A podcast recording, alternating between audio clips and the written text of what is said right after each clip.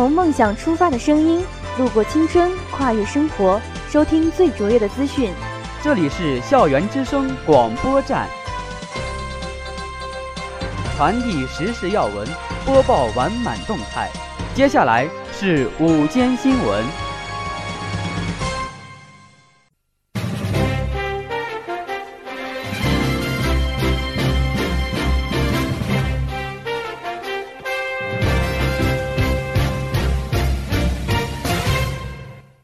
亲爱的老师、同学们，大家好，我是播音员张凯峰，我是播音员侯依然。今天是二零一六年十一月一日，农历十月初二，星期二。下面播报太谷今天的天气：最低温度零摄氏度，最高温度十一摄氏度，天气晴，有微风，请同学们注意保暖。历史上的今天，二零一一年十一月一号五时五十八分十秒，中国神舟八号航天飞船发射成功。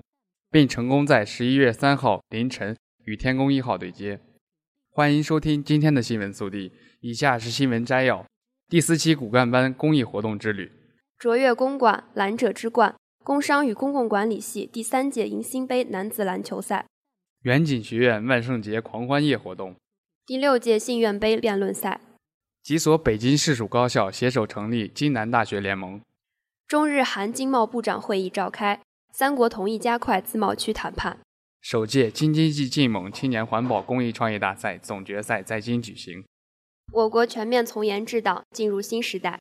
横店影视节暨第三届文荣奖颁奖典礼举行。电视剧《红高粱》剧本被诉抄袭，法院目前已受理。以下是校园新闻。十月三十号，骨干班全体学员伴随着秋日里和煦的晨光，开启了自己公益活动之旅。此次公益活动的目的地是位于太谷县高速公路路口的敦访村。公益的征程上，学员们体会着行走的力量，用心感悟着奉献、友爱、互助、进步的志愿者精神，体会着青年学子应该具备的责任和担当。他们红色志愿军马甲，浩浩荡荡的大军，在寂静的路上构成了一道亮丽的风景线。付出总会收到支持和赞赏。打扫街道的同时，大家的公益行动受到了来自村民的支持和赞扬。骨干班第一节课的学员在辛勤的汗水中结束。两天的学习已让大家深刻的明白什么是律己这人，怎样建设自己的团队。从骨干班的第一课上所收获的是新的认知，体验自我的突破。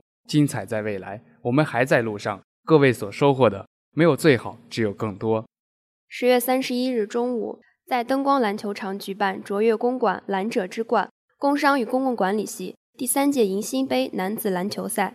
赛场上队员们个个身手敏捷，活力四射。随着同学们的呐喊助威声响起，比赛逐渐步入了激烈的状态。比赛赛出了友谊，赛出了风格，赛出了水平。比赛的时间虽然短暂，但是通过这次比赛活动的开展，充分展示了各队员之间的团结协作、积极进取的精神风貌。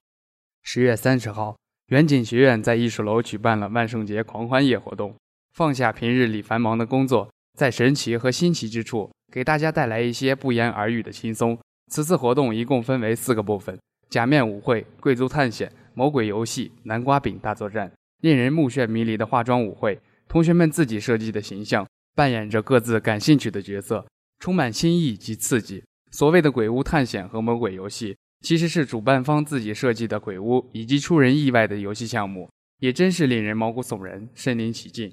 整个活动最令人惬意的，应该就是最后一个部分了。在南瓜饼大作战环节，现场已经准备好极具有万圣节特色的点心饮品，任同学们享用，在狂欢之余，为大家带来一丝的轻松。十一月一日，山西农业大学信息学院第六届信愿杯辩论赛与小礼堂举行，是远景对信工。辩论赛的核心词汇就为一个“辩”字，也正如这个“辩”，中间一个言，两边各自一个心。双方的辩手都是势均力敌，每一方都有自己的论点和论据，双方的观点都不能完全主观的评判谁对谁错，二者都有道理。双方的辩手就凭借自己的能言善辩，凭借自己的思维能力，争取这场辩论赛的胜利。以下是国内新闻：十月三十一号，北京印刷学院、北京石油化工学院、北京建筑大学三所地处北京市大兴区、北京市属高校携手成立京南大学联盟。金南大学联盟以融合、创新、共享为宗旨，共同探索中国特色现代化大学建设制度、现代化大学办学理念，加强联盟学校之间的专业交叉融合，促进学生，尤其是研究生学校之间的跨学校交流与联合培养，聚焦京津冀协同发展等国家重大战略主题，推动联盟团队与国际知名大学建立合作交流平台。北京市委教工委副书记刘宇辉表示，联盟成立将有力促进三校之间优势互补和深度合作，同时提升三校服务大兴和首都经济社会发展的能力和水平。十月二十九日，第十一次中日韩经贸部长会议在东京举行。本次会议旨在为第七次中日韩领导人会议积累更多成果，落实二十国集团峰会经贸成果，开展三国务实经贸合作新领域、新倡议。以及区域多边经贸等议题达成共识。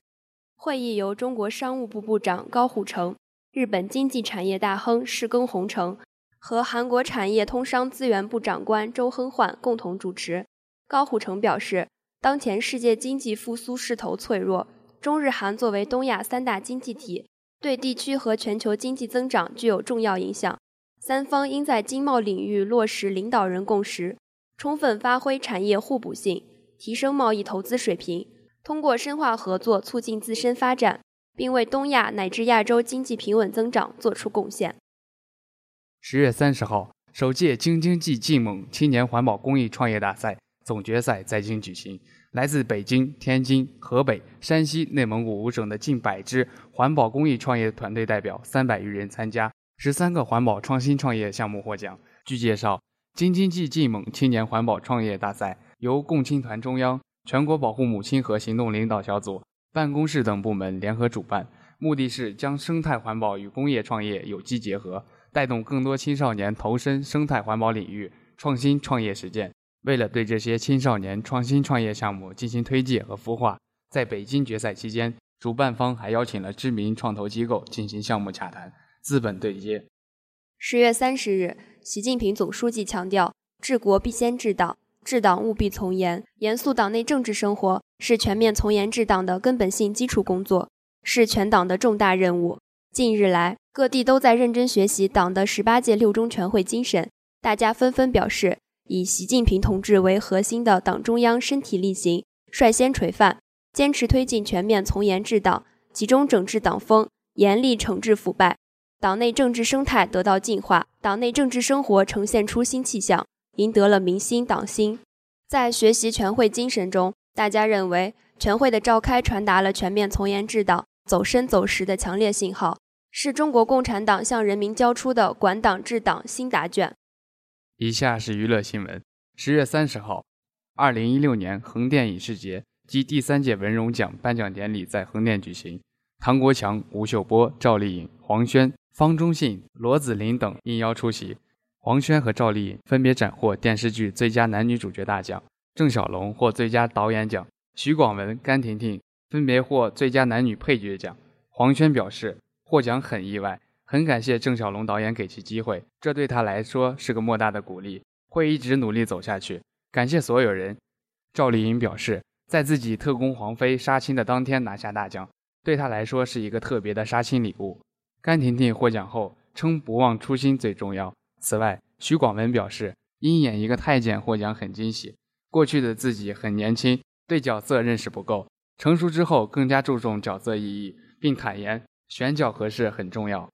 十月三十日上午，北京海淀法院在官方微博上表示，因认为《红高粱》电视剧剧本剽窃了电视剧《红盖头》剧本的内容，侵犯了《红盖头》剧本的著作权，影视公司诉至法院。日前，海淀法院受理了此案。在该案件诉讼描述中，原告电视剧《红盖头》一方称，电视剧《红高粱》从故事情节到人物走向和故事框架都和《红盖头》剧本高度相似，